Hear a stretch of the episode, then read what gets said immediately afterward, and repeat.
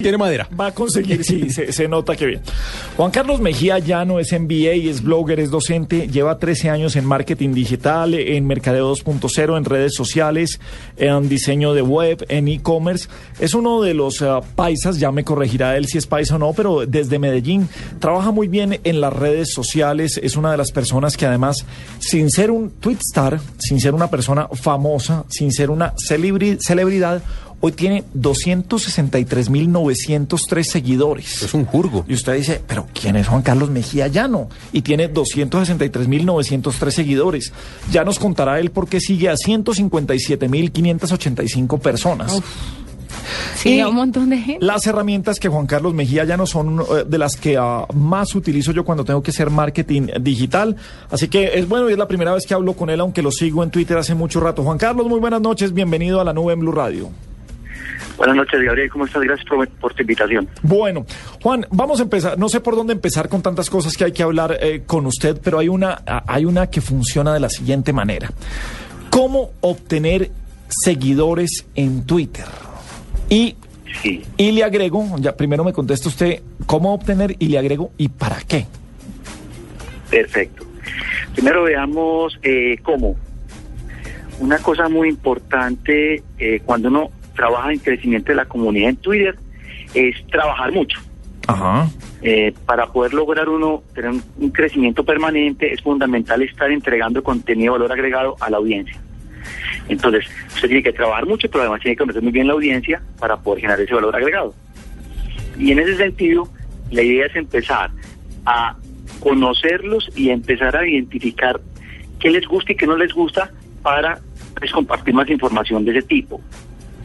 Adicionalmente, es muy, muy importante el ser muy consistente en el tema que se ha seleccionado. Es decir, si yo tengo un público objetivo y empiezo a reconocer algunos temas que son de interés para ellos, ser muy consistentes en esos temas, de tal forma que los tweets que uno envíe o tratar de que siempre, siempre les, les produzcan eh, una reacción en ellos o, o, un interés específico. Pero venga, vamos por ejemplo a su caso. ¿Cómo hacer para tener tantos sí. seguidores como tiene usted sin ser una figura de la televisión, sin estar en la radio, aunque pues eh, sí ha sido columnista en ocasiones? Sí, sí. Yo creo que yo tomé la decisión cuando empecé a trabajar el tema de redes sociales de trabajar similar a un medio de comunicación. Es decir, eh, es un, una cuenta en la cual empiezo a compartir información, contenido técnico en tres temas eh, específicos, el tema de marketing digital, el tema de redes sociales y algo de tecnología. Y en ese sentido, pues es lo que me ha permitido crecer como crece un medio de comunicación. Eh, yo nunca escribo nada personal en Twitter. Mm, algunas personas pues acostumbran escribir eh, eh, cosas o responder en público a, a, sus seguidores. En mi caso, solamente, solamente envío tweets que sean, eh, digamos, eh, de importancia para la audiencia y en ese sentido, pues es lo que yo creo que me ha permitido como crecer de manera significativa eh, la comunidad. Una cosa muy importante es tener como esa, esa capacidad de leer qué es lo que les interesa y no les interesa. Cuando Ajá. empiezo a seleccionar la información que les voy a enviar, siempre lo hago en la noche y lo programo para el día siguiente. Eh, cuando empiezo a seleccionar la información, empiezo a decir, esto sí les gusta, esto no les gusta, de acuerdo al conocimiento que tengo de la audiencia. Y le cierro la Entonces, pregunta, también, le cierro la sí. pregunta, qué pena lo interrumpo. ¿Y para qué Tranquilo. tener tantos seguidores en Twitter? Sí, eh, es muy importante. Te quiero inclusive decir una cosa eh, que ha sido como bien especial, que yo sé que no es muy común que suceda. En este momento, yo estoy acabando de escribir pues eh, un libro y te cuento cómo surgió. Alguien me escribió en un mensaje directo por Twitter y me dijo, por favor escríbanos un libro, eh, denos su celular. Yo entregué el celular, me llamaron de España y una editorial muy importante de España que se llama Anaya Multimedia me ofreció para que escribiera un libro del tema de redes sociales. Ajá. Es decir, eh, yo sé que Twitter fue el mecanismo por el cual me digamos, fui visible para ellos, porque tengo muchos seguidores en España, y permitió que una cosa muy especial es que sin yo ofrecerme para escribir un libro, me buscaran para que lo escribiera. Ya precisamente eh, lo terminé ahorita a, a finales de, eh, es decir, el domingo pasado, envié el, último contenido y ya está en proceso pues, de edición para, para la impresión. Pero cosas como esas pasan. ¿sí? Uno empieza a volverse visible, influenciador, eh, porque no solamente es seguidores, sino en, en mi caso yo le presto mucha atención a, al indicador de influencia que se llama cloud. Claro. Porque considero que en la medida que uno empieza a crecer una comunidad con un buen cloud, significa que la comunidad sí está escuchando lo que uno está, digamos, compartiendo. Entonces es fundamental ir creciendo en, seguidores, pero también ir creciendo en el indicador de, de influencia, que en este caso el más digamos, completo que hay en Internet es cloud. Juan Carlos, usted, a usted lo siguen 263 mil personas, pero usted también sigue un jurgo de gente, casi 160 mil.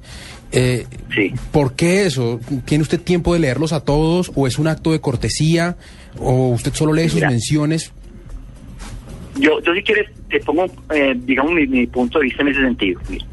Lo que pasa es que en este momento estamos hablando que Twitter es una herramienta 2.0 por ser una herramienta 2.0 significa que hay una información de ida y vuelta. Cuando hay una persona que tiene 200 mil seguidores y él sigue a 150, está casi que diciendo, en mi opinión, que igual eh, hay muchos puntos de vista, que lo único que importa es lo que él dice, no lo que las otras personas dicen. Entonces, en la medida que uno empiece a hacer esa reciprocidad, en, en, en, los seguidores, uno permite que se comuniquen con uno de forma privada, uno permite que se, que se abra esa vía de diálogo. ¿Sí me explico? sí, en su caso funciona muy bien. Por ejemplo, en el caso de uno como, como periodista, necesita cerrar un poco porque eh, el Twitter se ha vuelto hoy como acceso a la información resumida. Enterarse rápidamente de los contenidos informativos, eh, si uno quiere profundizar, da clic en el enlace que generalmente ponen los medios de comunicación o los periodistas y va a eso. Entonces, entre comillas, y, que no se tome mal, no se puede llenar de como de spam o de basura, que no debería ser así, si está tratando como Juan Carlos a la comunidad, que todo el mundo le aporta. De acuerdo. Es cierto. Y entonces, en ese sentido, lo que estoy buscando con esta estrategia que, digamos, es compartida por muchas eh, personas en el mundo que trabajan en el tema de redes sociales, es convertir a Twitter en una herramienta 2.0 de ida y vuelta. Es decir, yo hablo, pero también permito que me hablen. Es como el, mensaje principal. Inclusive, si usted ve, por ejemplo, una persona como Obama, Obama eh, sigue 600 mil personas. Es decir, eh, en términos generales es una persona que quiere la apertura en comunicación, en canales como Twitter, generalmente va a tener bastantes personas. Juan Carlos, ¿qué pasa cuando usted no habla nada, absolutamente nada de su vida personal? Eh, ¿No cree que contar alguna que otra cosa, mm, no siendo tan íntimo el asunto, puede generar más conexión entre usted y sus seguidores? ¿Lo pueden ver más como, como una persona que como un más generador de sí como una máquina generadora de contenidos sí sí lo que pasa es que yo tengo ya como una solución para esa situación y es la siguiente lo que pasa es que cada red social tiene como su personalidad eh, la, red social, por ejemplo, Facebook, que también tengo una página de Facebook porque yo trabajo el tema de marca propia, pues marca personal. Eh, Facebook es, una red social mucho más cercana que permite, digamos, tocar cosas personales. Eh, en cambio, Twitter es un poco más informativa. Y en ese sentido, pues el tema emocional se maneja en menor magnitud. Entonces, ¿qué es lo que yo hago? Yo manejo mi cuenta de Twitter completamente informativa de los temas de interés de mi audiencia. Y la parte emocional la estoy, digamos, cubriendo con, sobre todo con Facebook, un poco con Instagram, que es muy, muy también muy personal, y, eh, y algo de Pinterest. Ajá. Porque yo tengo presencia prácticamente en las más importantes redes sociales, pues, eh, con mi nombre propio, ¿cierto? Venga, hay algo, hay algo importante y, un ejemplo de cómo comparte contenidos Juan Carlos Mejía es, eh, por ejemplo, de la manera en que hace que esta entrevista la esté oyendo mucha gente. Juan Carlos hace unos minutos puso, en 40 minutos estaré al aire en la nube blue y pone el link para escuchar la nube blue. O sea, sabe vender, sabe compartir, sabe hacer crecer a los, a los seguidores y oyentes de la emisora, pero sabe también venderse como, como una marca personal y promocionar lo que está haciendo. Juan, hay, una, hay algo que siempre, que siempre he tenido yo, no sé si, si em, en su caso es como hace parte del negocio y de su profesión. No sé si eso de tener seguidores se, se vuelve una cuestión de ego y lo hemos discutido en varias ocasiones aquí en la mesa de trabajo. Si el cloud, lo interrumpo también, usted que, que, mide su índice de influencia en cloud, si el cloud se vuelve también una cuestión de ego. Ya, mira, te doy mi punto de vista eh, en ambos sentidos. Yo pienso que el número de seguidores debe ser como una consecuencia y no un objetivo. Ajá. Es una consecuencia de usted entender su audiencia y de compartir información de valor agregado. Ahora, yo en mi caso personal monitoreo permanentemente el crecimiento porque, digamos, eh, yo desde que estaba creciendo, inclusive eh, siempre he puesto como, me he puesto como, como referentes. Y y, he tenido como estrategias muy, eh, digamos, agresivas de crecimiento, esforzándome mucho en crear contenido de valor agregado, y entonces siempre miro cuánto crezco diariamente, ¿sí? Y en ese sentido, pues, eh, lo monitoreo permanentemente. Sin embargo, el hecho de que uno tenga la capacidad de crecer de personas que son, em, digamos, que tienen interés en el tema que uno está compartiendo, lo vuelve muy valioso eh, y en ese sentido, uno dice que la web 2.0, eh, en el, el que no comparta prácticamente no existe. Ajá, sí, señor. Se, aplica para las personas y se aplica para las empresas. Entonces, lo que yo estoy haciendo es poner mi cuota dentro de, de, ese canal y que en la medida que yo empecé a ver que empecé a crecer, pues ya empecé a trabajar una estrategia en ese sentido. Incluso cuando yo arranqué, yo pensé que nunca iba a llegar a 600 seguidores. Porque en la, en la empresa donde trabajaba en esa época, eh, tenía 600 seguidores el director de social media. Y yo decía, no, pues si el director tiene 600, pues yo nunca llegar a 600. Pero cuando empecé a crecer y a crecer y a crecer, y, y a ser persistente en, y consistente con la estrategia, pues definitivamente se empezaron a, generar resultados que originó que en este momento esa cuenta ya es la que más seguidores tiene en todos los países de habla hispana. Ajá. En el tema de marketing y en el tema de redes sociales. Venga, y le pregunto una cosa. Un, eh, un community manager o un director de, de social media puede medir su efectividad y qué tan bueno es, eh, ¿se puede dar algo con el número de seguidores que tiene o no tiene absolutamente nada que ver porque a veces está dedicado es a generar contenido para las marcas, para los portales o para otras cosas? Eh, lo que pasa es que el número de seguidores es muy importante cuando yo soy un community manager y, estoy como cautivando una, una audiencia, porque generalmente uno tiene formas de medir el retorno a la inversión de esa inversión que se hace en redes sociales. Me explico. Entonces, si usted tiene, por ejemplo, un sitio de comercio electrónico, cada visitante que llega, eso es negocio. Porque uno tiene una tasa de conversión, uno dice, de 100 visitantes, dos me compran. O sea que por cada 100 que traigas de redes sociales, vas a tener dos clientes. Entonces tú puedes, tienes una forma efectiva y, digamos, eh, con una métrica donde usted dice, la red social me produjo tanta plata, pero además eh, en redes sociales se trabaja además del ROI, que es el retorno a la inversión, otro indicador que es el IOR, que es el impacto sobre el relacionamiento, para poder medir todos esos intangibles que son tan importantes como es el conocimiento del cliente, como es la cercanía de la empresa con ese cliente, como es la capacidad de una empresa de salir de la mente de la persona y llegar al corazón. Todo eso se puede lograr con las redes sociales y tenemos que tener mecanismos para medirlo porque son intangibles, pero que son muy, muy importantes para una organización. Finalmente, Juan Carlos, y ya para dejarlo descansar hoy, eh, eh, un par de consejitos para la gente que quiere tener seguidores porque o, porque le alimenta el ego o porque quieren o porque quieren empezar a, construir una, una comunidad. No sé cuáles son los, los tres primeros consejos que les puede dar. Primero, para conseguir y después le voy a preguntar qué no se debe hacer en la red social. Perfecto. Lo primero para conseguir trabajar mucho. Es decir, uno tiene en esto que aprender a trabajar sin esperar una plata de, eh, retorno. Así de sencillo. Es decir, cuando uno es un blogger y cuando uno es una persona eh, que está, está, trabajando marca propia, los resultados no se ven de forma inmediata. Entonces, trabaje, trabaje, trabaje, que con seguridad los resultados van a llegar más adelante. Es el primer consejo.